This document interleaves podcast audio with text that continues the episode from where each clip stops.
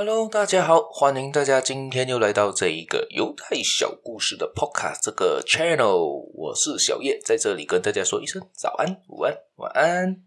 今天呢是第四十，诶，sorry 哦，今天是刚好第五十集了，哇，不知不觉中我就做了五十期的节目，也就分享了五十个不同大大小小的故事啊，大家。有时间有兴趣的话，可以回去听我之前的节目哦，可以继续的听到可能更加不同的故事呢，还是看看看我有没有进步呢？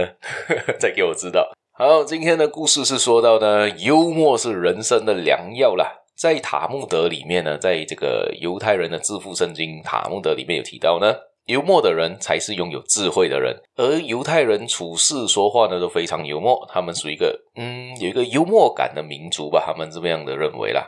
他们把幽默当成一种重要的精神食粮。在希伯来语中，智慧被称为赫夫马，而幽默也被称为赫夫马。而幽默正好成为了犹太民族苦中作乐和生存处世的智慧，因为他们常常被逼迫、被压迫、被排挤，甚至被杀害。当他们遇到困境呢，当他们只可以用幽默来解决了，可以用幽默来一个阿 Q 一点的精神。好，这个故事是流传在犹太人的故事里面的一个。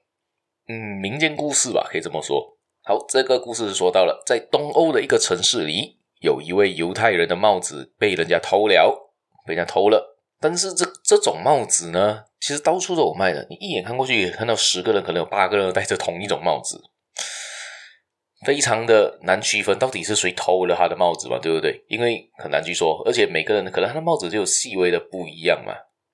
而这位犹太人呢，非常灵机一动。他就大喊了一声，对住对对着天空大喊：“小偷啊，你头上的帽子烧起来了！”